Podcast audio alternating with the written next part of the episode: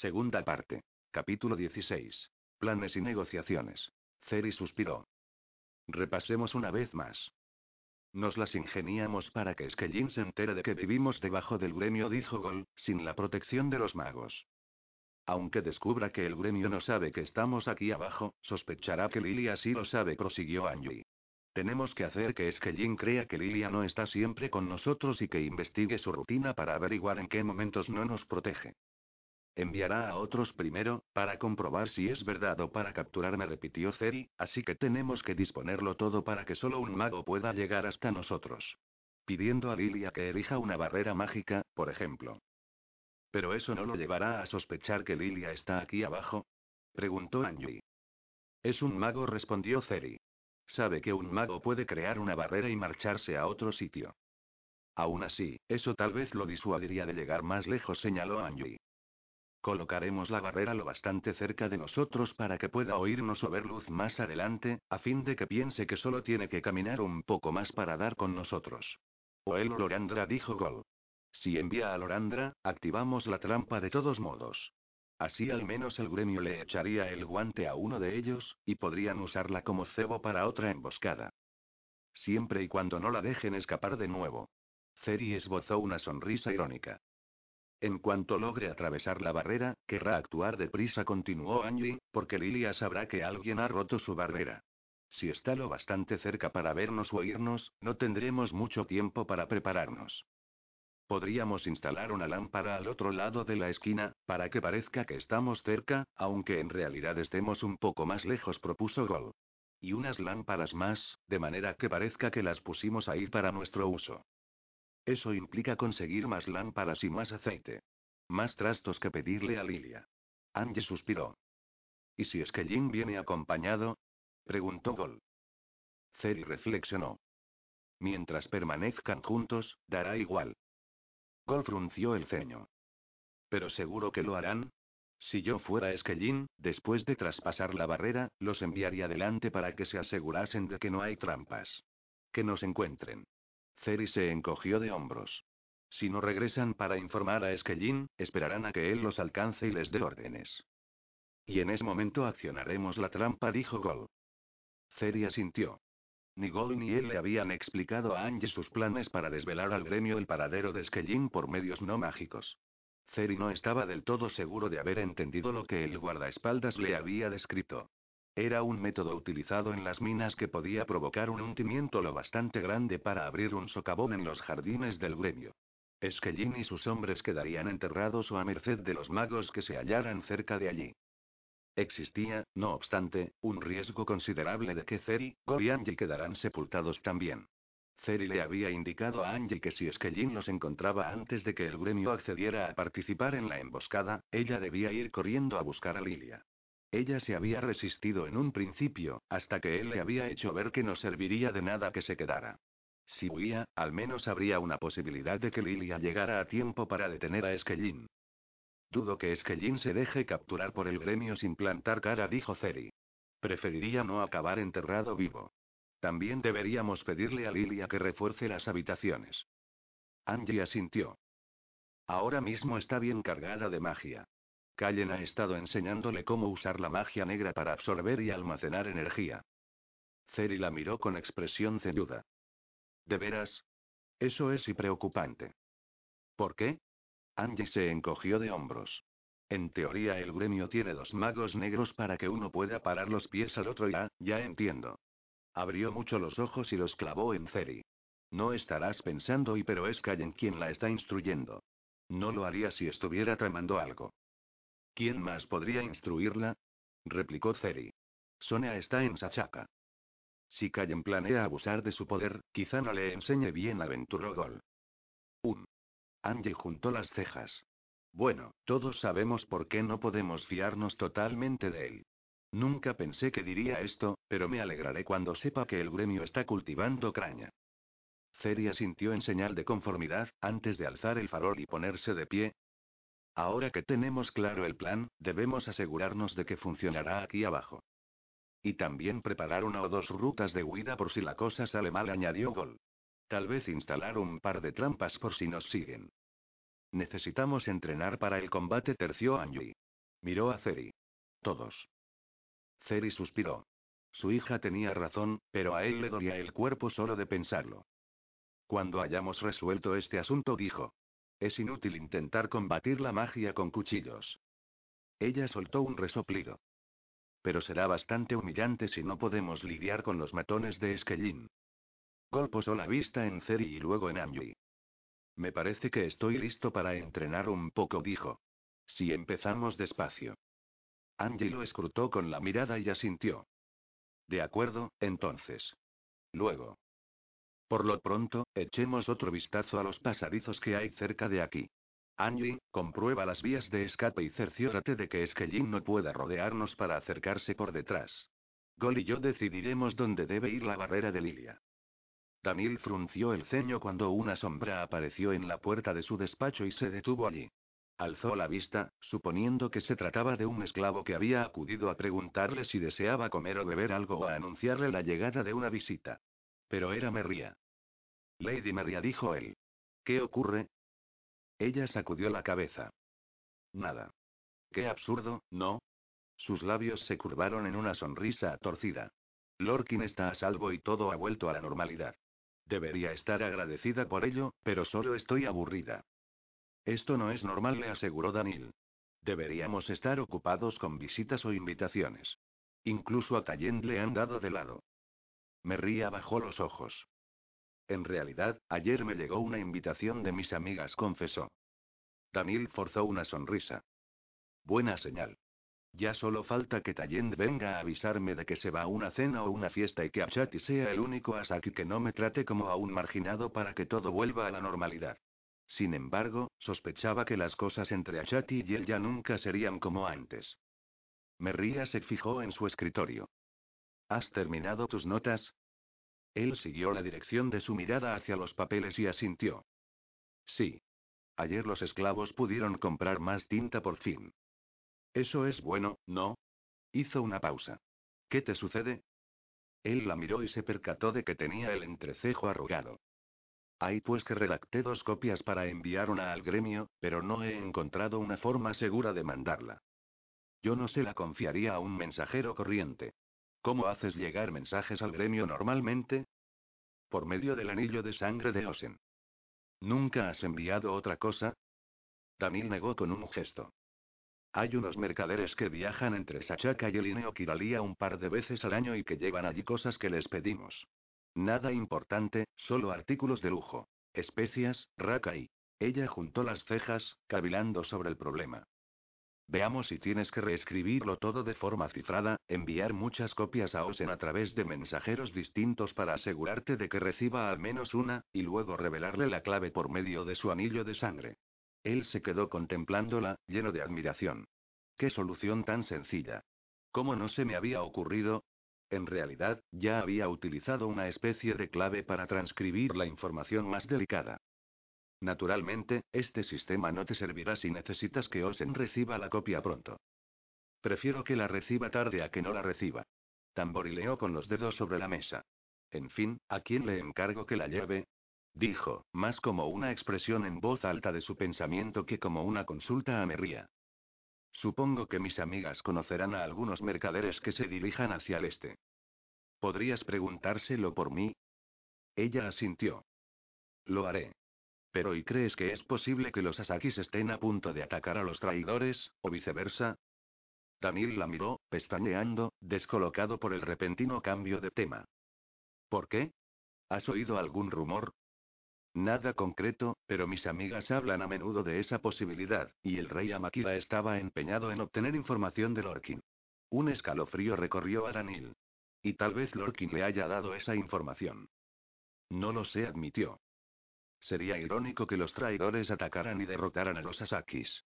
En ese caso, tanto los esfuerzos del rey como la negativa de Lorkin a hablar habrán sido en vano, porque entonces no tendrá importancia que salga a la luz el emplazamiento de refugio. Daniel sacudió la cabeza. No los atacarán. Sería demasiado arriesgado. ¿Y si fracasaran? Lo perderían todo. Merría asintió. Claro, tienes razón. En fin, supongo que ahora harás más copias de tus notas. Si necesitas ayuda, avísame. Mañana les llevaré una a mis amigas, si la tienes lista.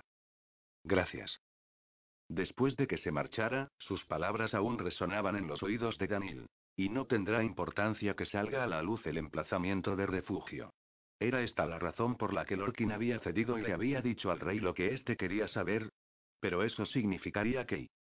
Daniel se estremeció y sacó los dos cuadernos que contenían las notas de su investigación, además de uno en blanco, y comenzó a escribir otra copia. Regin fue el primero en avistar a los traidores que se aproximaban. Desde su posición ventajosa, Sonia y él observaron al pequeño grupo que avanzaba a través de las dunas y luego subía por las colinas rocosas mientras sus sombras se alargaban conforme descendía el sol de la tarde. La sombra fresca de las montañas se extendía hacia ellos, y una vez que los cubrió y el paisaje empezó a sumirse en la penumbra, las figuras se difuminaron gradualmente.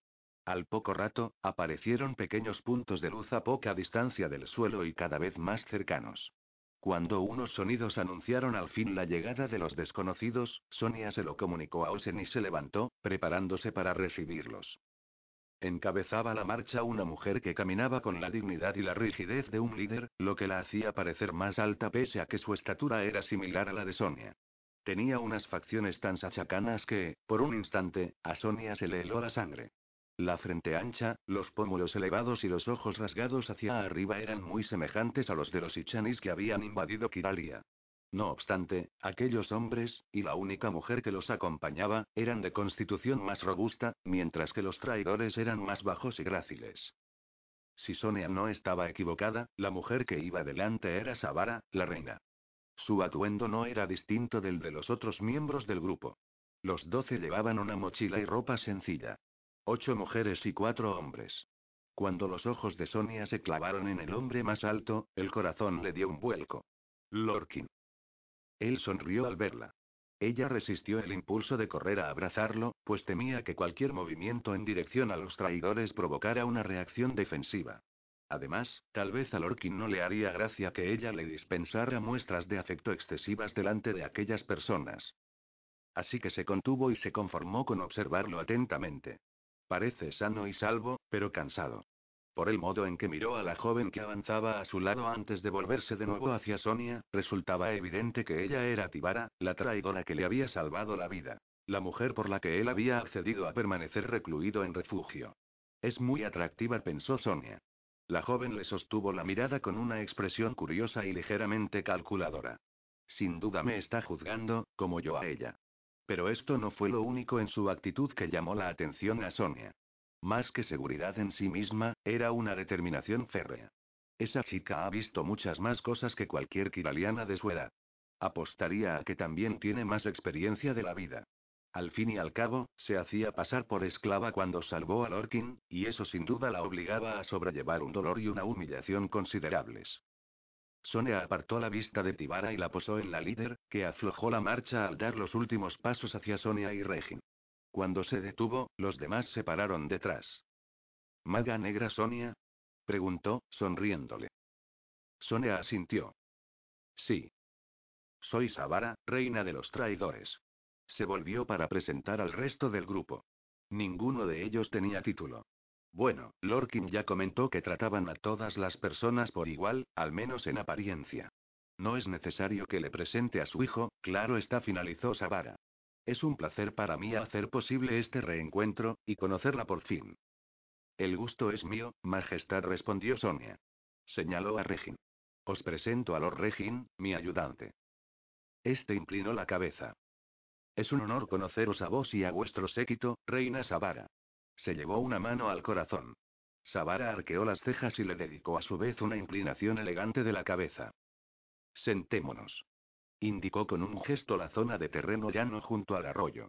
Venimos de muy lejos y necesitamos descansar, comer y beber. Se volvió hacia los demás y asintió. Algunos se dirigieron hacia el riachuelo. Sonia agradeció en silencio a Regin su idea de colocar de nuevo la gema en la charca. Osen le había recomendado que no revelara su conocimiento sobre las piedras a menos que viera alguna ventaja en ello. El grupo empezó a liberarse del peso de sus mochilas.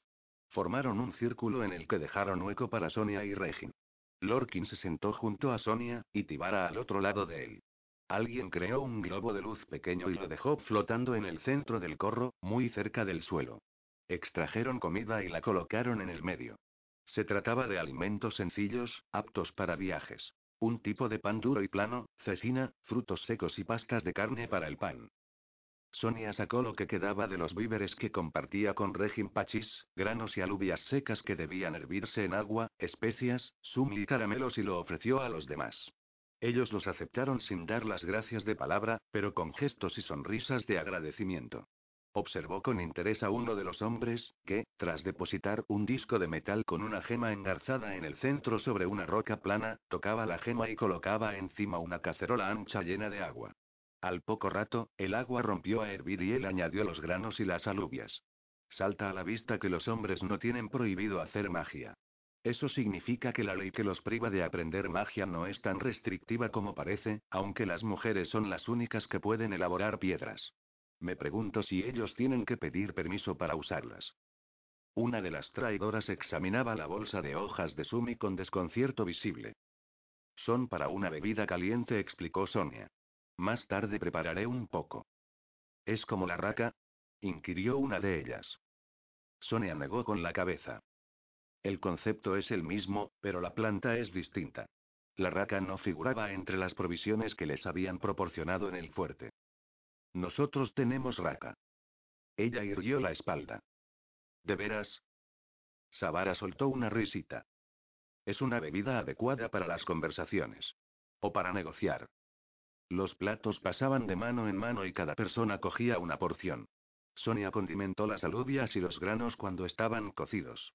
Los traidores resultaron ser especialmente aficionados a las cosas dulces. Savara preparó una olla de raca, y le facilitaron unas tazas sorprendentemente pequeñas en las que servir la bebida. La que llegó a manos de Sonia solo estaba medio llena, pero en cuanto tomó un sorbo comprendió por qué. La raca era tan fuerte que tenía la consistencia de un jarabe, y después de beber unos tragos a Sonia le dio la sensación de que le zumbaban los oídos. Conforme cada traidor recibía su taza, se levantaba y se alejaba, hasta que solo quedaba Savara. Era noche cerrada, y empezaron a aparecer más globos de luz a medida que los que marchaban se juntaban en grupos más pequeños a varios pasos de distancia. Savara se acercó para formar un círculo más reducido. Hemos llegado más tarde de lo previsto, y ustedes deben de estar ansiosos por regresar a Kiralia, así que comencemos sin más dilación. Miró a Lorkin. Nuestra difunta reina, Zarara, expresó su deseo de que Lorkin oficiara hoy de negociador. ¿Están ustedes de acuerdo? Sonia se volvió hacia su hijo, que parecía estar reprimiendo una sonrisa. Sí, Majestad. Yo me pondré el anillo de sangre de Lorosen, administrador del gremio. ¿Supone eso un inconveniente para vos? No. Savara fijó la mirada en Lorkin. Adelante, Lord Lorkin. Sonia se puso el anillo de Osen. Osen. Sonia. Estamos a punto de iniciar las negociaciones. Lorkin respiró hondo. La reina Zarala me pidió que organizara una reunión entre los traidores y las tierras aliadas, con el fin de negociar una alianza. Sonia asintió. ¿De qué clase de alianza estamos hablando? ¿Desean los traidores incorporarse a las tierras aliadas? Eso requiere someterse a varias normas básicas estipuladas, unas de ellas generales y otras específicas de cada país. ¿Cuáles son las normas básicas? inquirió Savara.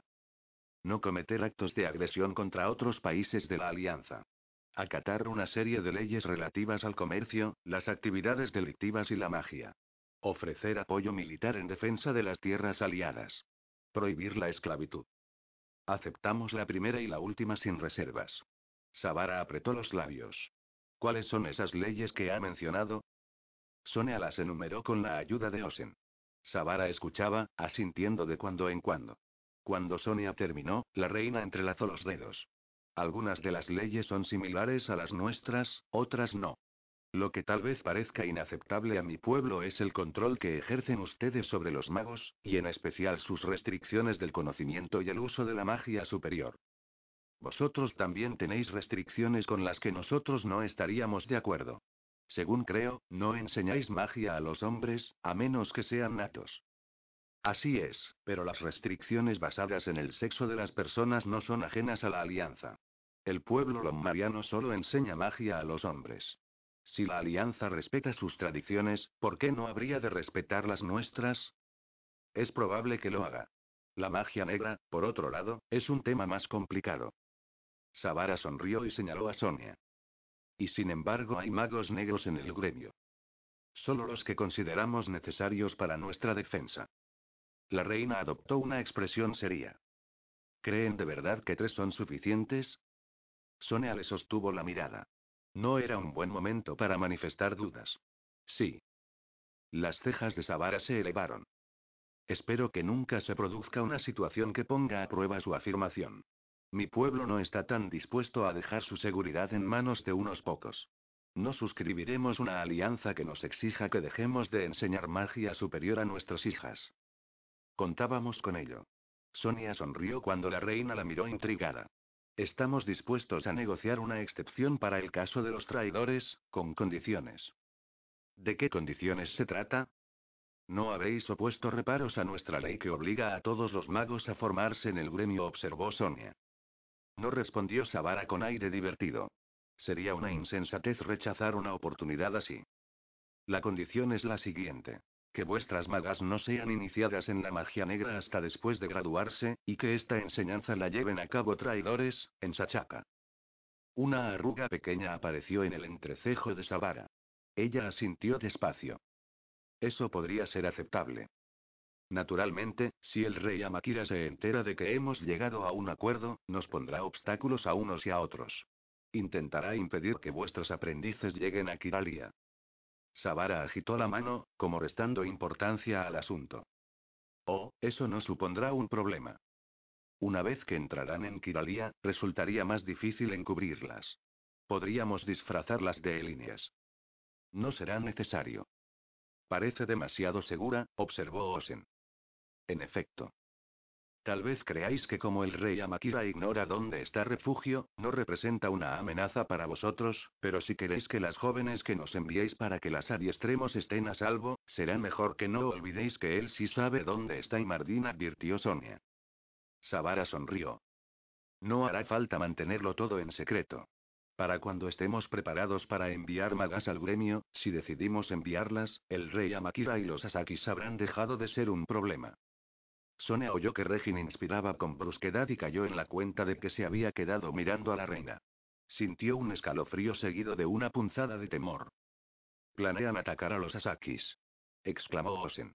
Savara se inclinó hacia adelante. Según dice, la alianza incluiría apoyo militar en defensa de las tierras aliadas. Deduzco que el apoyo militar para una acción ofensiva es una cuestión muy distinta. Por otro lado, ustedes son enemigos del imperio sachacano desde antiguo. Por tanto, invito a las tierras aliadas a unirse a nuestra campaña para liberar Sachaca de los Asakis y de la esclavitud. Aunque no puedan aportar a muchos combatientes, pues pocos de ustedes aprenden magia superior, su energía y sus habilidades de sanación nos serían muy valiosas. Se reclinó hacia atrás. ¿Nos ayudarán? Capítulo 17. Una revelación. Lorkin observaba a su madre con atención. Aunque ella mantenía los ojos vueltos hacia Savara, no parecía estar mirando a la reina, sino a algún punto situado detrás de ella.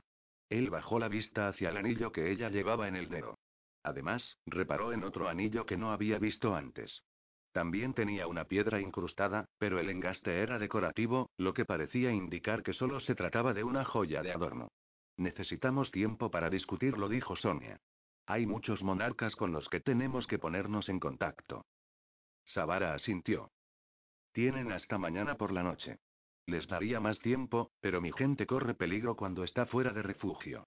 Sé que me comporto como si no pudiéramos perder, pero es inútil hablar de una relación futura basada en la situación actual.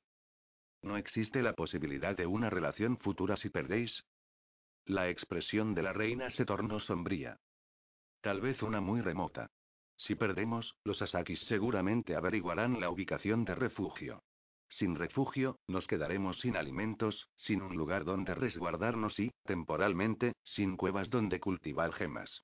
Estaremos más preocupados por sobrevivir y recuperar lo perdido que por establecer un pacto con las tierras aliadas.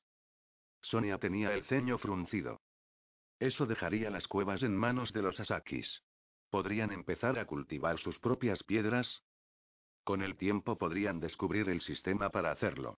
Es más probable que capturen a una de nosotras y la obliguen a enseñárselo, aunque para conocer todas nuestras técnicas necesitarían a más de una traidora, incluso más de un puñado. Hemos evitado que cada una de las pedreras aprenda a elaborar todas las clases de piedras, y en vez de ello hemos repartido los secretos entre muchas. Los Asakis se volverían más o menos peligrosos en función del número de traidoras que consiguieran apresar. Cuando las dos mujeres se sumieron en un silencio pensativo, Lorkin se aclaró la garganta. Pierdan o ganen los traidores, un intercambio de conocimientos entre el gremio y ellos sería beneficioso. Savara posó la mirada en él, con cara de disculpa. Pero ese intercambio ya se ha producido. Solo en parte. Lorkin se encogió de hombros. Como la elaboración de gemas, la sanación mágica es un campo demasiado amplio para asimilarlo con una lectura mental breve. Aunque con el tiempo profundizaréis lo que sabéis, cometeréis errores por el camino. Como en la elaboración de piedras, los errores pueden ser peligrosos. Es mejor recibir formación de quien ya domina el arte. Su madre tenía el entrecejo arrugado. ¿Ya conocen la sanación mágica? Le preguntó. Savara suspiró. Sí. Una de nosotras desobedeció la ley y robó ese conocimiento de la mente de Lorkin. Ha sido castigada, y para compensar a Lorkin, la reina Zarala decretó que se le enseñaran las técnicas de elaboración de piedras. Lorkin escrutó a su madre. Una gama de expresiones cruzó su rostro. Conmoción, ira y gratitud. Ella le dirigió una mirada reflexiva. Él se concentró en su presencia, preguntándose si podría volver a percibir pensamientos superficiales.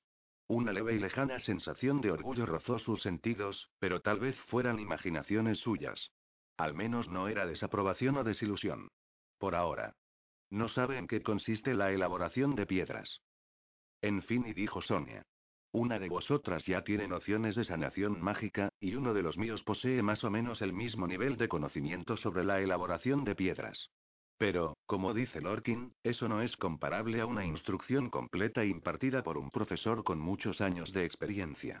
Seguimos teniendo algo valioso que ofreceros. Con una salvedad la interrumpió Lorkin. Ella se volvió hacia él con el semblante sereno. No son cosas igual de valiosas. Savara arqueó las cejas ligeramente. ¿Cuál es más valiosa? La sanación respondió Lorkin. ¿Y eso por qué? Para ser sanador solo hacen falta conocimientos y magia, explicó Lorkin.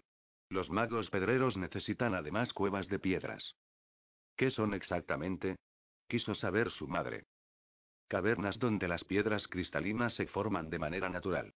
Se asignan tareas mágicas a las gemas conforme crecen. Que yo sepa, no hay cuevas así en las tierras aliadas. Extendió las manos a los costados. Tampoco es que haya intentado encontrarlas. Quizás si buscamos demos con alguna. Pero mientras no dispongamos de cuevas propias, no podremos aplicar los conocimientos sobre la elaboración de piedras. Los alquimistas podrían encontrar otra manera de hacerlas, señaló Regin. Ya fabrican ciertos tipos de cristales. Quizás se les podría aplicar la magia que se usa en la elaboración de piedras. Un brillo de interés asomó a los ojos de Savara. ¿De verdad los fabrican? Sus labios se torcieron en una sonrisa. Ah, pero hay otro problema. Tendrían que relajar las leyes del gremio relativas a la magia superior, pues es necesaria para la elaboración de piedras. Es posible que los magos negros con los que cuentan tampoco sean aptos para la tarea. Requiere un alto grado de concentración y de paciencia que no todo el mundo es capaz de alcanzar, y consumirá más atención de la aconsejable por parte de quienes tendrían que defender su país en caso necesario. Además, solo podrían producir un puñado de piedras al año. Lorkin aguantó la respiración cuando su madre clavó la vista en él. El sentimiento de culpa y el miedo se apoderaron de él, pero hizo un esfuerzo por mirarla a los ojos sin arredrarse. Ella devolvió rápidamente la mirada a Savara, con semblante indiferente, ocultando sus emociones tras una falsa tranquilidad. Entiendo, dijo. Eso hace que el intercambio sea un poco más y costoso para nosotros que para vosotros. Lord Regin también se había vuelto hacia Lorkin, pero no apartaba la vista de él. Aunque tenía los párpados entornados, su expresión era más pensativa que de reproche. Lorkin experimentó una irritación perversa ante la ausencia de sorpresa en la cara del hombre. Entonces tal vez podríamos ofrecer piedras a cambio de sanación, propuso Savara. Sus sanadores trabajarían para nosotros, y nosotros pagaríamos al gremio con gemas. Lorkin extendió sus sentidos e intentó de nuevo escuchar los pensamientos superficiales de su madre. Lo que percibió, sin embargo, era demasiado impropio de ella. Debía de ser producto de su imaginación. Por otro lado, y también era raro que él imaginara a su madre soltando en su fuero interno semejante retaíla de palabrotas. Estarán a salvo, aseguró Savara en respuesta a lo que le habían preguntado mientras Lorkin estaba distraído. La persona que agredió a Lorkin lo hizo movida por un deseo que comparte mucha de mi gente, el de llevar la sanación a refugio. Pero pocos se valdrían de medios ilegales para conseguirlo. Contratar los servicios de sanadores sería otra solución. ¿Le ha hablado Lorkin de la promesa que hizo a Karin? Sí. A Karin nunca me la mencionó. Era un acuerdo secreto en gran parte. La reina Zarala también dio su palabra de hacer algo que nunca llevó a cabo, aunque dedicó sus esfuerzos a ello durante toda su vida. Lorkin miró a Savara y recordó que su predecesora había aludido a dicha promesa. Nunca conseguí cumplir una de las cosas a las que me comprometí. Al igual que él, me enfrentaba a una situación más difícil de resolver de lo que esperaba. ¿Qué prometió? preguntó su madre. Savara adoptó una expresión grave antes de contestar. Hacer lo que el gremio no pudo hacer hace siete siglos. Destruir a los Asakis y acabar con la esclavitud en Sachaka. Cuando Tallend entró en la sala maestra, Daniel frunció el ceño. Es posible que Achati quiera hablar conmigo a solas. Lástima. Nos guste o no, los actos del rey influyen en las relaciones de Sachaka con todas las tierras aliadas, dijo el elineo. Embajador añadió, para recalcar su derecho a estar allí. Daniel suspiró. Por supuesto. Sin embargo, su resistencia se debía sobre todo a la fuerza de la costumbre. En el fondo, se alegraba de contar con la compañía de su ex amante. El hecho de tener una causa común, de trabajar codo con codo y de que Tallend viera ahora a Chati con buenos ojos había cambiado la situación. Ya no estaban enfrentados. El rencor por su separación se había desvanecido, o al menos empezaba a quedar atrás. Daniel tenía la sensación de que podía referirse a Tallend como un amigo sin que esto supusiera un insulto. Por otro lado, que el elineo estuviera allí garantizaría la formalidad de la reunión, lo que haría que resultara más fácil para Daniel disimular sus sentimientos íntimos hacia Achati. Como el de haber sido traicionado. No obstante, sabemos que Achati sacó a Lorkin de Arbice, se recordó a sí mismo. Lorkin está con Sonia, murmuró. Estaba comunicándome con Osen cuando Kai me avisó de la llegada de Achati. Tallende narcó las cejas. Buena noticia. Al oír un sonido procedente del pasillo, se volvieron hacia el visitante. Taz, el esclavo portero, fue el primero en aparecer y se arrojó al suelo. Achati entró tras él, sonriente. Bienvenido, Asaki Achati, dijo Daniel. Como siempre, pareces inmune a la desaprobación en la que incurre quien se relaciona con la casa del gremio. Achati extendió las manos a los lados. Es una ventaja de mi posición, embajador Daniel. Dirigió una inclinación de cabeza a Tallent. Embajador Tallent. Me complace visitar la casa del gremio en circunstancias más agradables que las de nuestro último encuentro. Si te refieres a la presencia de espías del rey, me temo que las circunstancias son muy parecidas. Achati asintió con ademán comprensivo. El rey tiene muchos menos escrúpulos sobre estas cosas de lo que esperabais. En general se considera de buena educación fingir al menos que uno no espía a los demás, aunque sea obvio que sí lo hace. Achati sacudió la cabeza. ¿De veras? Los kiralianos tenéis un concepto extraño de la buena educación. Pero no he venido a hablar de eso. Daniel cruzó los brazos. Entonces, ¿de qué? He venido a explicarte por qué le hablé al monarca de mi participación en la fuga de Lorkin. Creo que ya lo hemos adivinado, le dijo Tallent. Lo viste como una oportunidad de obtener información de Lorkin. Achati hizo un gesto afirmativo. Y sin necesidad de recurrir al secuestro, el encarcelamiento o algo peor. Sin embargo, me arriesgué a que él no mantuviera su palabra. Al rey le pareció una imprudencia por mi parte, pero al final lo persuadí de que era la mejor medida posible. Se acercó unos pasos. Sabéis que todo lo que haga en contra de la voluntad del soberano saldrá a la luz tarde o temprano. Danila sintió. Cuando volvieras a ponerte su anillo de sangre. Así es. La iniciativa es una cuestión complicada para un rey. ¿Dónde termina y dónde empieza la desobediencia? Siempre existe el peligro de que la certeza sobre lo que el rey necesita se interprete como una elucubración sobre lo que el rey quiere. ¿Obtuvo el rey lo que quería? Achati alzó los hombros. No. Obtuvo lo que necesitaba. No todo lo que Lorkin sabía, pero lo suficiente. ¿Lorkin delató a los traidores? Tallend meneó la cabeza con incredulidad. Me parece que desde su punto de vista, no repuso a Chati con una leve sonrisa. Creyó que nos había engañado, pero nos reveló mucho más de lo que imaginaba. ¿Qué dijo? Damil no contaba con que el Asaki respondiera a su pregunta. Si la información era tan importante como para que el rey dejara en libertad a Lorkini, nos desveló dónde está la base de los traidores, tal como prometió. Tallende entornó los ojos. Dio una indicación vaga, como en las montañas. No. Dijo en Sachaka. Tallende se volvió hacia Danil con expresión ceguda, ante la mirada expectante de Achati. Danil fijó los ojos en el elinio y asintió en señal de que lo había entendido. Reveló que los traidores consideran que el país entero es su patria por derecho, declaró, lo que significa que no planean permanecer en la clandestinidad o convertirse en un pueblo independiente. Posó la vista en Achati. Albergan la esperanza de gobernar Sachaka algún día. Ah, dijo Tayen, pero podrían tardar años en conseguirlo. Y es posible que nunca triunfen. No triunfarán, aseveró Achati con firmeza. No puede haber tantos traidores en las montañas como sachacanos en las tierras bajas. Nuestra superioridad numérica es aplastante. Por eso acostumbran a interferir en nuestros asuntos valiéndose del espionaje y los asesinatos. Su expresión se tornó seria. Y por eso nosotros tenemos espías por todas partes, incluida la casa del gremio, aunque aquí había pocos antes del secuestro de Lorkin, porque no pensábamos que los traidores estuvieran interesados en los kiralianos. Danil arrugó el entrecejo ante esta admisión sin ambajes de que tenían espías en la casa del gremio. Están aquí para protegeros, le aseguró a Chati. Lo de Lorkin era una cuestión distinta, claro está, pero eso ya ha pasado. El rey no os desea ningún mal. Quiere que haya buenas relaciones entre las tierras aliadas y Sachaka. Yo también, pues disfruto de vuestra compañía. Desplazó la vista de Danil a Tallend para dejar claro que se refería a ambos. Os considero mis amigos. Tallend miró a Danil. Arqueó las cejas ligeramente y las bajó de nuevo, sonriendo. Había un brillo de picardía en sus ojos. Se volvió de nuevo hacia Achati. Muy bien, pues dijo. ¿Te gustaría quedarte para tomar una copa?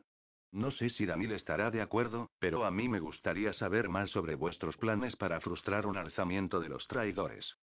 Danil, sorprendido, solo pudo asentir para indicar que la idea le parecía bien. ¿Qué tramaba Tallend? Quería recabar información, encontrar fallos en la versión de Achati o poner a prueba su declaración de amistad. Aunque Danil sabía que debía hacer lo mismo, lo cierto es que la idea no lo entusiasmaba. Las cosas eran más fáciles cuando no necesitaba confiar en Achati. Por otro lado, tenía que reconocer que esto solo aumentaba su admiración hacia Achati, por la habilidad con que había influido en ellos, Lorkin, Tamil, Tallend y el rey de Sachaka, para llegar a una solución, si no satisfactoria, al menos aceptable para todos. La arquitectura era una materia que estudiaban todos los aprendices, aunque a la mayoría de ellos solo se les enseñaban los rudimentos. A Lilia siempre le había parecido una palabra grandilocuente para designar lo que en general era una tarea sencilla y de escaso interés para los magos. Pocos de ellos diseñaban edificios, y desde la invasión Ichandi, la popularidad de las construcciones que se mantenían en pie gracias a la magia había disminuido.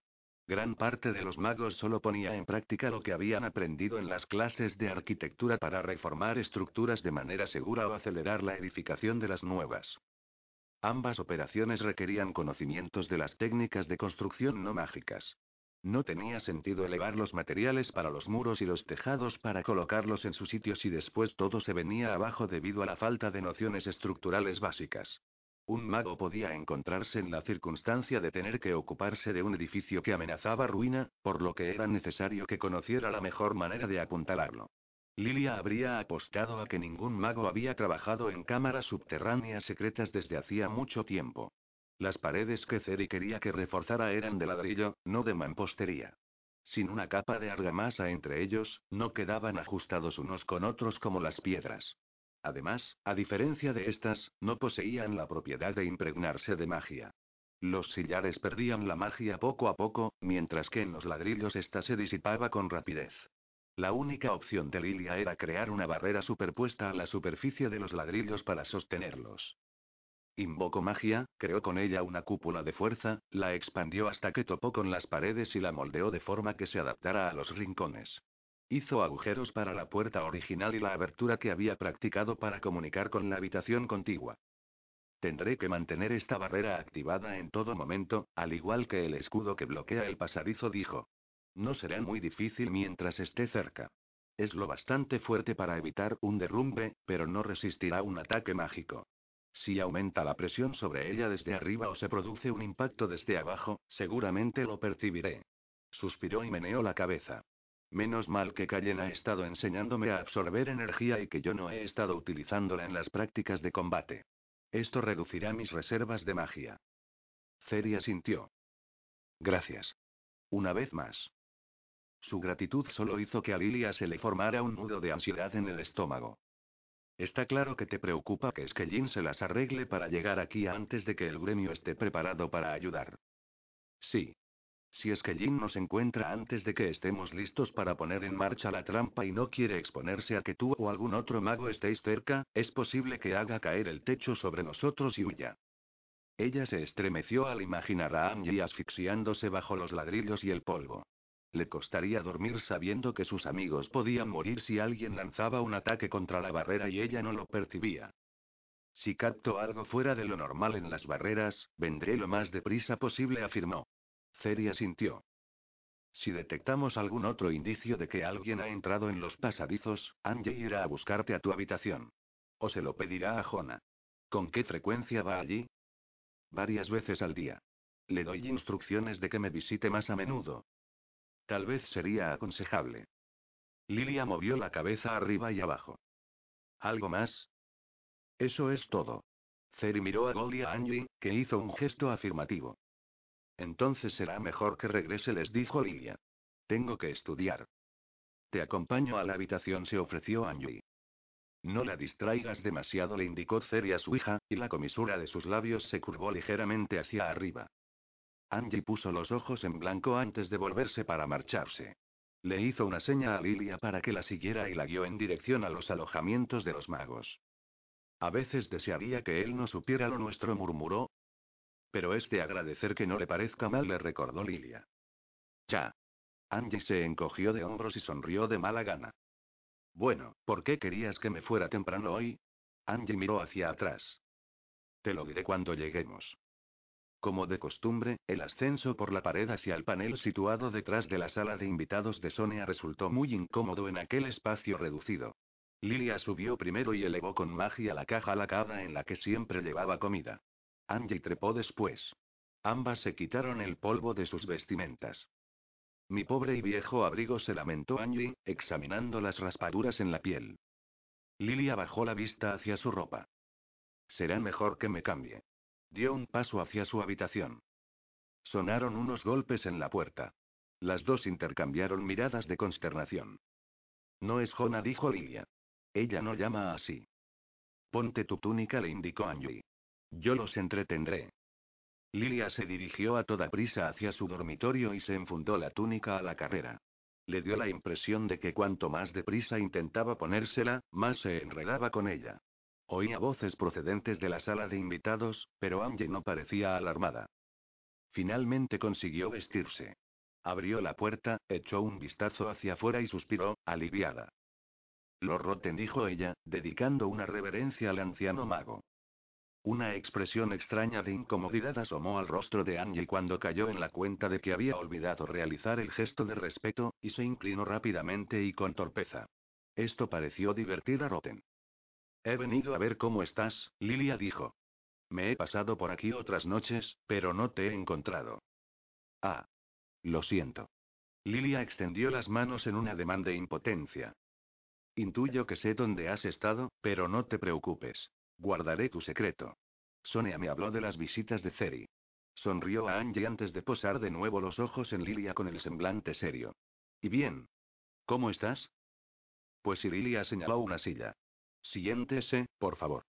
¿Quiere un poco de sumi? Sí, gracias. Tomó asiento, y Angie ocupó una de las otras sillas. Estoy bien, respondió Lilia, levantando con magia el juego de sumi y haciéndolo flotar hacia la mesa. Luego se acordó de algo y acercó el polvo de raca. Se sentó y se puso a preparar las bebidas. ¿Sabe que Ceri está escondido? Roten asintió. Es lo que nos ha dicho Callen. Nos pensó Lilia. Supongo que se refiere a todos los magos superiores. Pues sí estoy preocupada por él. Le pasó a Roten una taza humeante. Y por Angie. También por Gol, pero él tal vez no sepa de su existencia. Es comprensible. Roten tenía el ceño fruncido. Miró a Angie. ¿Está a salvo? Angie se encogió de hombros. Por ahora, sí, pero no sabemos cuánto tiempo podemos quedarnos allí sin que nos descubran. Sacudió la cabeza. Podrían encontrarnos esta noche, o nunca. Lilia le alargó una taza de raca, haciendo una mueca ante el olor tan fuerte que despedía, y sirvió a Roten un poco más de zumbi. En fin, si hay algo que podamos hacer para ayudaros a permanecer ocultos, avísame. Tras vacilar por unos instantes, Angie movió la cabeza afirmativamente. Gracias. El mago anciano tomó un sorbo de sumi y se dirigió otra vez a Lilia. ¿Cómo van tus estudios? Ahora fue ella quien vaciló. ¿Debía ser sincera o intentar retrasar lo inevitable? Roten soltó una risita. Al parecer eres consciente de lo atrasada que vas. También he venido para decirte que hemos decidido dejar que faltes a algunas clases.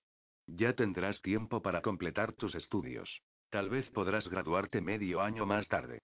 Las clases de Callen te han dado más trabajo, y tenías mucho que recuperar tras tus meses de ausencia. Más vale que aprendas bien a que te ciñas al calendario establecido. Al principio, Lilia solo sintió alivio. Pero me faltará medio año más para graduarme. Este pensamiento le ocasionó desilusión y cansancio. Por otro lado, menos horas de estudio implicaban más horas con Angie. Asintió despacio. Gracias. Roten sonrió de nuevo. No olvides que puedes hablar conmigo en cualquier momento, incluso cuando Sonia esté aquí. Haré cuanto esté en mi mano para ayudarte. Ella asintió. Gracias, Lord Roten. Se quedaron callados, bebiendo sus respectivas infusiones. Lilia preguntó al mago si tenía noticias de Sonia.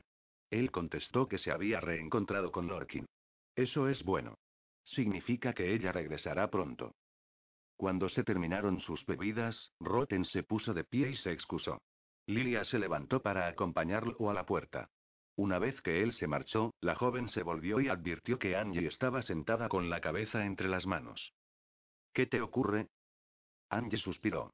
Cuando alzó la cara, Lilia vio que tenía unas sombras oscuras bajo los ojos. Podrías preguntarle a Callen si el gremio dejaría que Ceri se escondiese aquí. Siempre hemos dado por sentado que sí, pero lo hemos evitado porque y, bueno, por orgullo. Es de locos. Debería intentar convencer a Ceri de que suba aquí. Puedo preguntárselo mañana y, a menos que quieras que lo haga esta noche. Angie negó con la cabeza. Mañana está bien. Persuadir a Ceri me llevará un tiempo. ¿De qué tienes miedo? ¿De que Skellin aparezca antes de que el gremio esté preparado para prestarnos su apoyo? Angie arrugó el entrecejo. De que Ceri cometa una estupidez. La trampa que está planeando y no sé si pretende esperar a Callen o no. Aunque Callen está enseñándome a fortalecerme, no cree que yo sea lo bastante poderosa para hacer frente a Skellin sola, ¿verdad? No, él no se había enterado de eso hasta hoy. Inició los preparativos antes. Lilia sintió una punzada de compasión. Si a Angie, que estaba harta de vivir bajo tierra, le preocupaba que su padre estuviera demasiado impaciente, las cosas debían de estar poniéndose muy tensas allí abajo. Extendió los brazos y atrajo a Angie hacia sí. Hablaré con él. Convenceré al gremio. Tú convence a Ceri. Y si uno u otro no atiende a razones, tendremos que encontrar una manera de engañarlos. Capítulo 18. Decisiones. El cielo nocturno estaba despejado, y la luna brillaba con fuerza en lo alto. Ceri exhaló un suspiro de alivio. Aunque aquella claridad aumentaba el peligro de que alguien los viera, también facilitaba su avance por el bosque. Ni Gol, ni Angie ni él estaban acostumbrados a moverse entre los árboles y la vegetación. Pese a que Lilia había logrado proporcionarles casi todo lo que necesitaban, gracias a Jona, algunos artículos le habían resultado imposibles de conseguir. Ya habían regresado dos veces a la granja a recoger más sillas, arpillera y paja para confeccionar colchones. Esta noche iban en busca de objetos más prácticos. Un cubo o una tina, y más sacos. ¿Algo más? preguntó Angie. No le dijo Ceri. No busques más cosas que llevarte solo para aprovechar que estás allí. Mientras ella se alejaba entre la espesura, él se volvió hacia Gol. Ten cuidado. No intentes hacer otra cosa. Gol asintió. Ceri siguió con la mirada a su amigo mientras caminaba dando traspiés entre los árboles en la dirección contraria, y se estremeció cuando el chasquido de una rama resonó en el bosque. Si Angie lo oye y bueno, él puede alegar la misma excusa que yo le daré cuando regrese y vea que Gol no está. Que ha ido a investigar la mejor manera de burlar a los perseguidores si algún día tenemos que huir por aquí. Ceri retrocedió hacia el agujero, recogió su farol y bajó de nuevo hacia el túnel. Angie había insistido en que bastaba con que uno de ellos se colara en la granja. Él se había mostrado de acuerdo, pero solo porque quería comprobar cómo iban los experimentos del gremio con la craña. Aunque tal vez los cambiaron de lugar después de que Lilia les revelara que los habíamos descubierto. Encontró las raíces que colgaban y las apartó a un lado. Enfiló el túnel, intentando no hacer ruido al andar conforme se aproximaba a la puerta de la bodega secreta. Todo parecía estar tal como lo había dejado. Se inclinó hacia la mirilla y no vio más que oscuridad. Por un momento, fue incapaz de desterrar de su mente la idea de que había magos aguardando al otro lado y la mirilla permanecía tapada con una tela negra para que pareciera que la habitación no estaba iluminada. Aplicó la oreja a la puerta y escuchó durante un rato. Todo estaba en silencio. Bajó la tapa del farol hasta que solo salía luz por una pequeña rendija. Abrió la puerta lentamente. Un aire húmedo que olía a moho surgió de la habitación, junto con el eco del chirrido de las bisagras. Ceri levantó la tapa de la lámpara. La luz inundó la bodega vacía. Vio las mismas mesas en los mismos sitios en que se encontraban la última vez. Entró y caminó hacia ellas. Estaban cubiertas de recipientes pequeños. Se percató de que había menos de la mitad que antes. Alguien había barrido polvo y trozos de tiestos rotos hasta formar un montoncito a un lado. Algunas de las macetas parecían quemadas. Cuando las estudió con atención, descubrió que las que estaban sobre la mesa estaban chamuscadas por un lado, al igual que la mesa. Con el ceño fruncido, se acercó más. Las macetas solo contenían tierra. O tal vez no. Se inclinó hacia ellas. Unos brotes diminutos sobresalían de la tierra. Ceri sonrió. Crecen deprisa, estas plantitas, se dijo. Luego sacudió la cabeza. Nunca imaginé que pensaría eso sobre la craña. Regresó a la entrada secreta, salió de nuevo al túnel y cerró la puerta tras de sí. Se encaminó hacia la red principal de pasadizos, pero en vez de volver a la cámara en que vivían ahora, comprobó que la galería que conducía al camino de los ladrones continuara bloqueada por el escudo de Lilia. Para cuando llegó a su habitación nueva, supuso que era lo bastante tarde para que Angie hubiera regresado antes que él. Sin embargo, ella no estaba allí. Ceri se sentó a esperarla. Al poco rato notó que la ansiedad se apoderaba de él. En aquel lugar costaba calcular el paso del tiempo. Resultaba demasiado fácil imaginar que habían transcurrido horas, que le había sucedido algo a su hija. Al menos, si alguien la descubre, seguramente será un criado de la granja o un mago. Ni uno ni otro le harán daño. Le vino a la memoria un viejo recuerdo de una Sonia mucho más joven, de pie en una plaza de la ciudad, con la vista fija en el cuerpo quemado de un joven. Los magos podían cometer errores. Lo hicieron solo porque pensaban que los atacaban. Angie es una joven que va sola y, a diferencia de Sonia, no posee poderes mágicos. No obstante, el corazón latía demasiado deprisa, lo que le ocasionaba un dolor cada vez más intenso. Angie es espabilada, se dijo. No dejará que la apresen. Pero si la apresaban, se negaría a revelar el paradero de Ceri. La echarían del gremio, a la ciudad.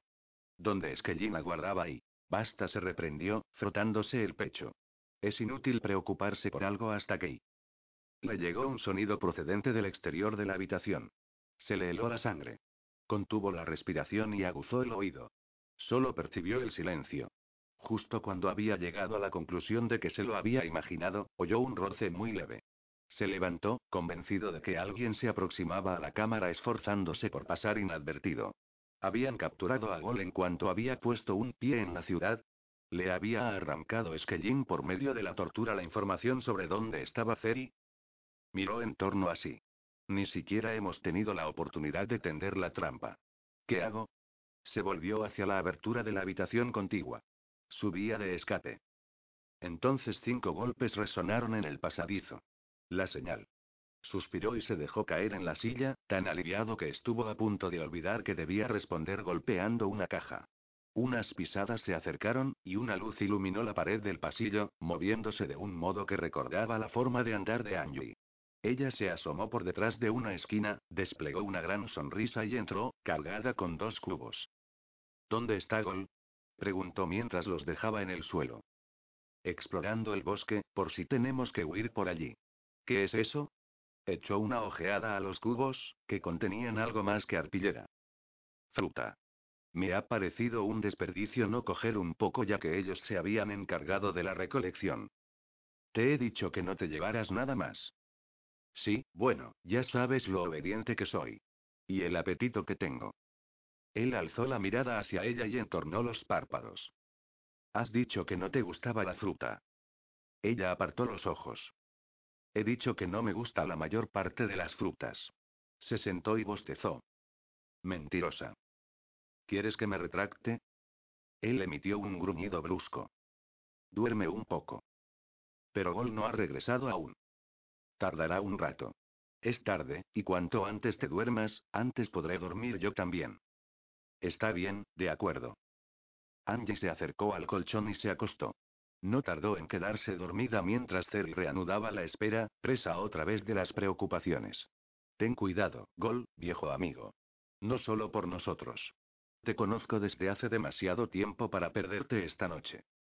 Cuando Tibara se marchó para averiguar qué quería Sabara, Lorkin vio que su madre asentía. Es una chica lista. Apuesto a que no contaba con que tú entrarías en su vida. Lorkin sonrió de oreja a oreja. La verdad es que opuso mucha resistencia. Durante un tiempo pensé que solo me había imaginado que también estaba interesada en mí. ¿Y ahora estás seguro? Sí. Le entró una sombra de duda. Casi. Ella rió entre dientes antes de ponerse seria. ¿Con qué magia negra y? Lorkin desvió la vista, pero se obligó a sostenerle la mirada a su madre. Como antes, su expresión era inescrutable. No obstante, sus ojos reflejaban algo. No era desaprobación. Tristeza, comprendió él de pronto. Por algún motivo, esto lo hizo sentir aún más culpable. Solo para poder aprender a elaborar gemas, madre alegó. Ella arqueó las cejas. Para que el gremio pudiera aprender a elaborar piedras se corrigió. Creía que te habías ofrecido voluntario para trabajar como ayudante de Danil porque querías encontrar una alternativa a la magia negra. Lorkin suspiró. Sí, así es. Tenía la esperanza de que las piedras de los traidores fueran esa alternativa. ¿De verdad es imposible fabricarlas sin magia negra? Imposible no, pero y sería como intentar construir una casa con los ojos vendados. El modo en que la magia superior altera la percepción y el control sobre la magia permite asignar funciones a las piedras de un modo más sencillo y preciso. ¿La magia superior? Ella sonrió y miró hacia otro lado. Quienes emplean esa expresión suelen ser personas que están a favor de la magia negra. Y la expresión magia negra la usan quienes no ven con buenos ojos la magia superior. Lorkin se encogió de hombros. Tanto si su desaprobación está justificada como si no. ¿Está justificada? Lorkin se acordó de Evar, cuando lo habían despojado de toda su energía como represalia. De sí mismo, cuando era prisionero de Kalia y lo mantenían débil. Por otro lado, si los seguidores de Kalia no hubieran dominado la magia negra, habrían encontrado otra manera de castigar a Evar y otras maneras de retener a Lorkin. En parte. Cualquier tipo de magia puede prestarse a abusos. Los traidores son la prueba de que una cultura que practica la magia negra no tiene por qué asemejarse a Sachakai, es decir, a la Sachaka dominada por los Asakis. Su madre asintió. Del mismo modo que Kallen y yo somos la prueba de que no todos los magos enloquecen e intentan apoderarse del gremio en cuanto aprenden magia negra. Yo habría pensado que mi padre ya era una prueba de ello. Ella hizo un gesto vago. No es el mejor ejemplo, pues la utilizó para obtener el cargo de Gran Lord, al fin y al cabo. Sí. Resultó ser un hombre que guardaba muchos secretos. Ella soltó una carcajada amarga. Ya lo creo. Después de lo que descubriste, me y me pregunto qué más ocultaba. En fin, y respiró hondo.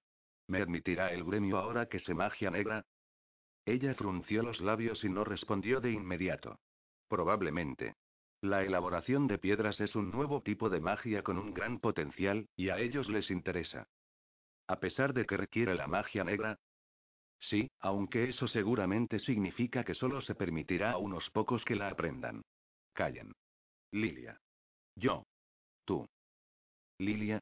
Ah, la aprendiz que la aprendió en un libro. Eso sí que fue algo inesperado. Sí. El instinto me dice que posee un talento especial para ello y que tal vez otros no aprenderían tan fácilmente a partir de una descripción. Aunque tal vez eso sea cifrar demasiadas esperanzas en ella. Fue otro de los engaños de mi padre. Pretendía reducir el peligro para el gremio haciéndonos creer que la magia negra no podía aprenderse en un libro, para que nadie lo intentara. No lo creo. Juntó las cejas. Hay otra posibilidad. Quizá Zarala le dijo que solo podía enseñarse mente a mente, para disminuir el riesgo de que el gremio adoptara la magia negra. Eli. Ella enderezó la espalda, abriendo mucho los ojos.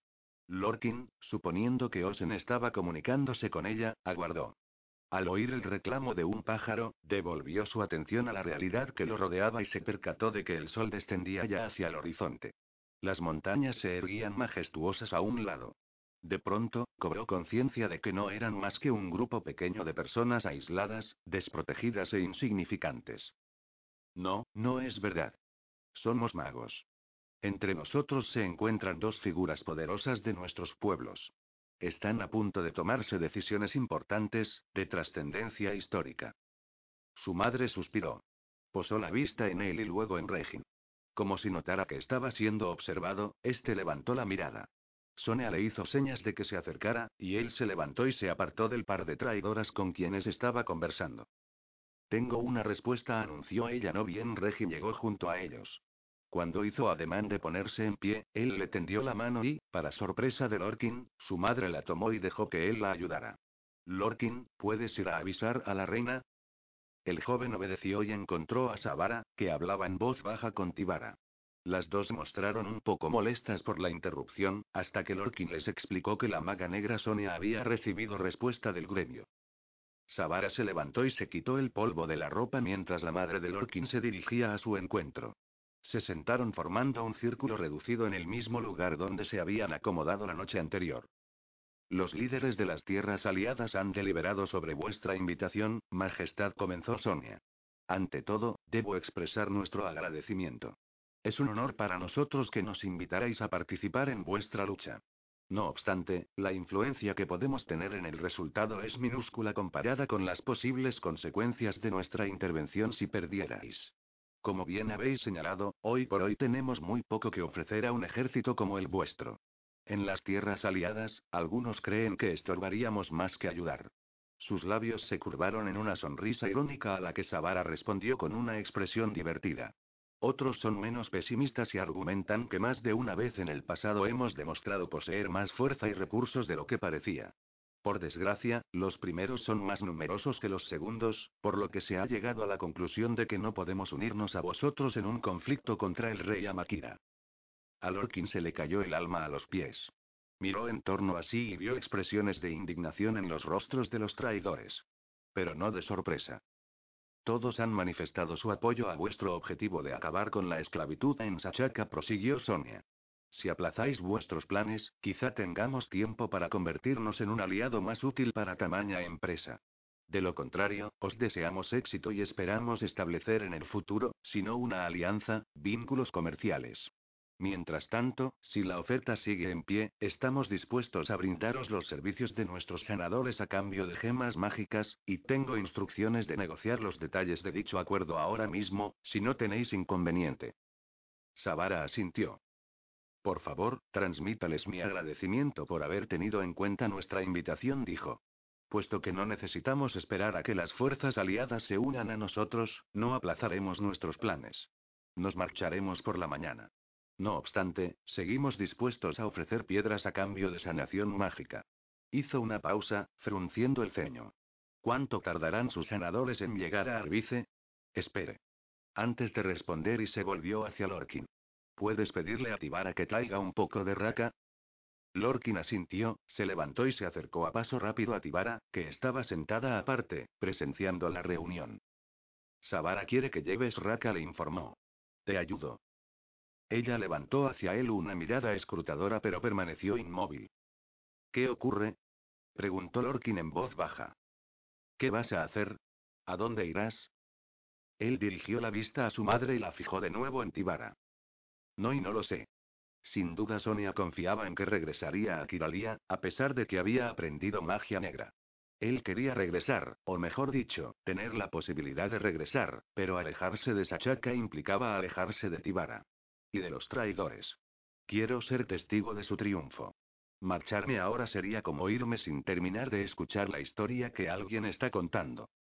Con la salvedad de que escuchar historias no era tan peligroso como combatir en una guerra. Si se quedaba con los traidores, estaría en pleno frente de batalla. Los Asakis lo considerarían otro objetivo. No dudarían en matarlo, por más que fuera un mago del gremio. El gremio tampoco querría que se involucrara. Las tierras aliadas habían rehuido el conflicto directo con el rey Amakira por temor a que los traidores fueran derrotados y el monarca buscara venganza. Que un mago del gremio luchara al lado de los traidores daría la impresión de que el gremio los apoyaba. Pero van a enviar sanadores. ¿Cuál es la diferencia? Solo iban a prestar sus servicios, no participarían en los combates. Seguramente procurarían llegar después de la batalla no resultarían útiles antes ni durante los combates, y esto les permitiría retirarse a Kiralia, rápidamente en caso necesario, si los traidores perdían. Quizá podría unirse a ellos como voluntario. Aunque no era sanador, sabía sanar con magia, y podía oficiar de mediador entre sanadores y traidores. Eso también significaría mantenerme al margen de la batalla, apartado de Tibara. Sabía que no cabía la menor posibilidad de que ella abandonara a su pueblo para irse con él a Kiralia, y que él haría lo que fuera por protegerla. Incluso luchar junto a los traidores. Pero si iba a luchar junto a los traidores, no podría hacerlo como mago del gremio. La miró.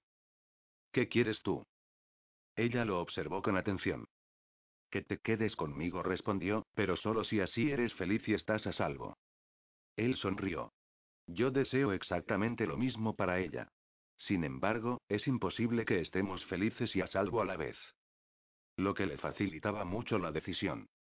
No seré feliz si no intento al menos que tú estés feliz y a salvo, aseveró, así que supongo que tendré que acompañarte para asegurarme de que no te maten. Ella abrió mucho los ojos. Pero ¿y el gremio y qué sentido tiene que hayas aprendido a elaborar piedras si? Lord Lorkin lo llamó Sabara. Tenemos sed. Él se agachó y besó a Tibara. No te preocupes por el gremio. Ya encontrarán alguna solución. Ella asintió. Voy a buscar la raca. Tú regresa con ellas. Lorkin dio media vuelta y echó a andar de vuelta hacia donde estaban su madre y la reina. Tenía el corazón desbocado, pero no estaba seguro de si era por el pánico y el terror o por el júbilo y la emoción. Seguramente por todo ello. ¿De verdad estoy preparado para dejar el gremio y unirme a los traidores? ¿Estoy lo bastante loco para arriesgar la vida en batalla? Se sentó y dirigió la vista hacia Tibara. Ella le devolvió la mirada, y su rostro pasó de la alegría a la preocupación y de nuevo a la alegría. Él sonrió, y ella curvó los labios como respuesta. Sí. Sí que lo estoy. Cuando el carruaje de la casa del gremio atravesó la verja de la mansión de Achati, los esclavos se dispersaron a toda prisa. Todos desaparecieron menos el portero, que se arrojó a los pies de Danil cuando éste se apeó. Danil miró en torno a sí, pensando que no recordaba haber visto entre ellos a ninguna esclava. Era sencillamente porque Achati prefería que sus esclavos, al igual que sus amantes, fueran hombres, o porque al modo esperaba reducir el riesgo de que hubiera espías traidores en su casa. Llévame ante el Asaki Achati ordenó Danil.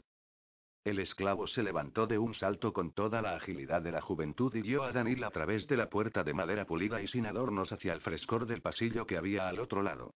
Danil se había debatido en la duda de si aceptar o rechazar la invitación hasta que, a mediodía, se había dado por vencido y había consultado a Tallent. Claro que debes ir, le había dicho este, sin apenas alzar la vista de su escritorio. Un embajador debe mantener sus contactos importantes, y Achati es el único que está dispuesto aquí a relacionarse con nosotros. De modo que allí estaba Danil, caminando por el corredor hacia la sala maestra, con el pulso algo acelerado y una sensación molesta y desconcertante en el estómago. No bien llegó al final del pasillo, respiró hondo, exhaló despacio e intentó distender sus facciones en una sonrisa cortés cuando vio al hombre que lo esperaba. Embajador Danil. Achati se dirigió a su encuentro y lo aferró del brazo en un saludo a la manera kiraliana. Asaki Achati respondió Danil. Me alegro mucho de que hayas aceptado mi invitación, dijo Achati, con una sonrisa amplia. Pasa y siéntate. He ordenado a los esclavos de la cocina que se esmeren esta noche. Fíjate, incluso tengo vino de Kiralia. Le hizo señas a Danil de que se acercara a los taburetes y se agachó para recoger una botella. La tendió hacia él para mostrarle la etiqueta. Anur en oscuro. exclamó Danil, impresionado. ¿Cómo lo has conseguido? Tengo mis fuentes. Achati señaló los taburetes. Toma asiento, por favor. Al parecer, Achati estaba decidido a comportarse como si nada hubiera ocurrido desde la última visita de Danil. Contra toda lógica, esto hacía que el embajador se sintiera más incómodo. Tenía la sensación de que el Asaki debía expresar su pesar por todo aquello por lo que su rey los había hecho pasar. Fingir que no había sucedido nada no reavivaría su amistad. Entonces, justo cuando Danil empezaba a irritarse, Achati lo sorprendió. No espero que me perdones, dijo mientras servía vino en una segunda copa. Danil tardó unos instantes en reaccionar. No sé qué responder a eso, dijo con sinceridad. No digas nada. No hace falta que mientas para ser diplomático. Si no esperas que te perdone, supongo que no pedirás disculpas. Achati sonrió. No. Y tú no me agradecerás que haya sacado a Lorkin de Arbice, pese a que lo organicé todo. Debería agradecerte al menos que no lo hayas entregado al rey, señaló Danil. Nunca me he prestado a hacer nada que requiriese eso. ¿Prestarte y? A Danil se le hizo un nudo en el estómago. El rey te envió a prevenirnos sobre el secuestrador, ¿verdad? No fuiste porque estuvieras preocupado por nosotros. Sí, él lo sabía y no, mi motivación era que estaba preocupado por vosotros de verdad. Achati se encogió de hombros. Convencí al rey de que me dejara avisaros con la esperanza de que Lorkin confiara en mí.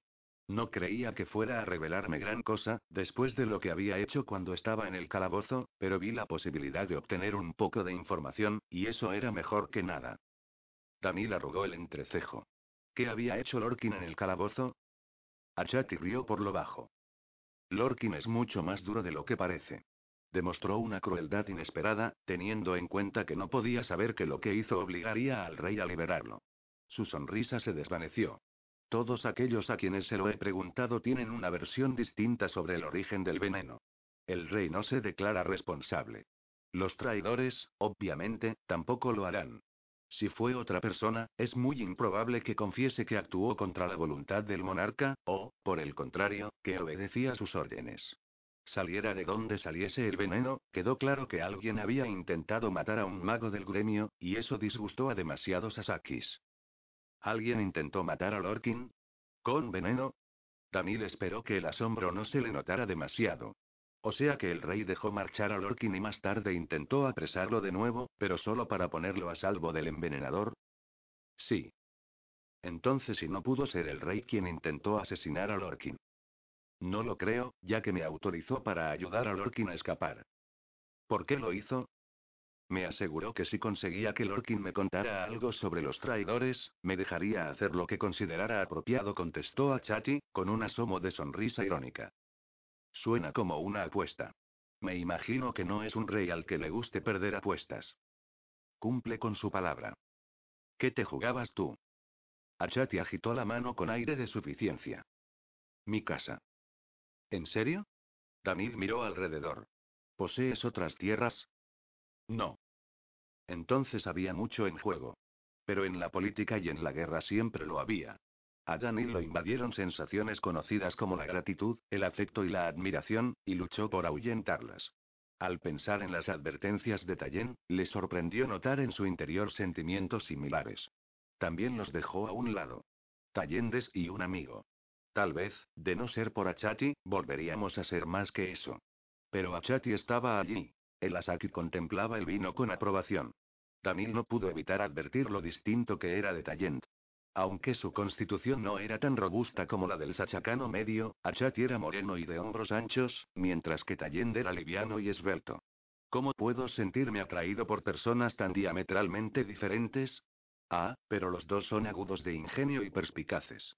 Supongo que me gustan los hombres inteligentes. En cambio, me pregunto qué ve él en mí. Al percatarse de que Danil lo observaba, Achati se volvió y fijó la vista en él. Su expresión se tornó inquisitiva. ¿Te acuerdas de ese momento de nuestro viaje a Dunea en que Tallende nos interrumpió? Recuerdos y sentimientos encontrados se agolparon en la mente de Daniel. Deseo, vergüenza, nerviosismo y rabia.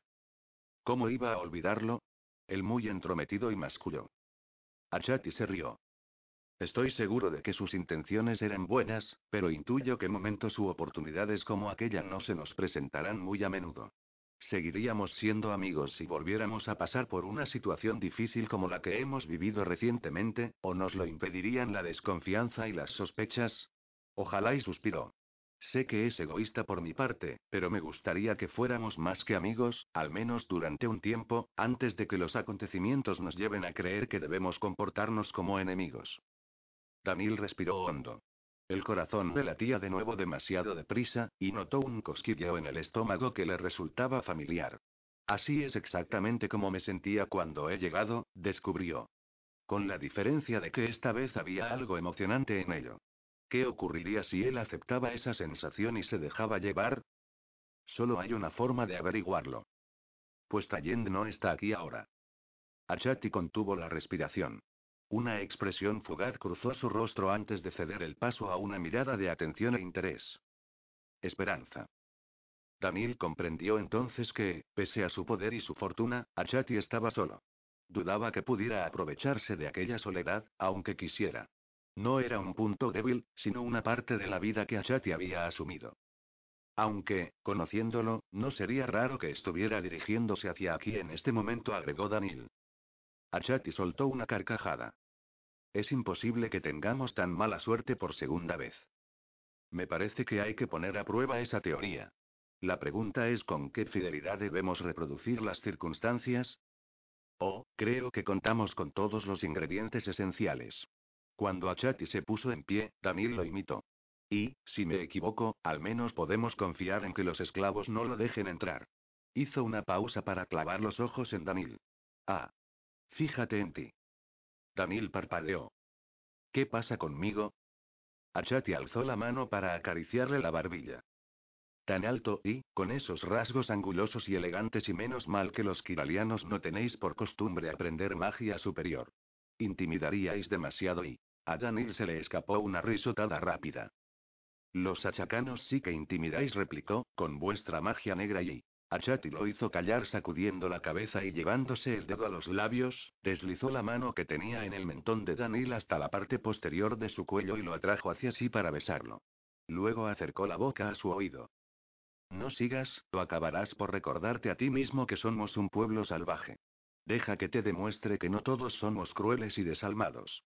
Retrocedió unos pasos, le hizo señas a Daniel de que lo siguiera y ambos salieron de la sala maestra.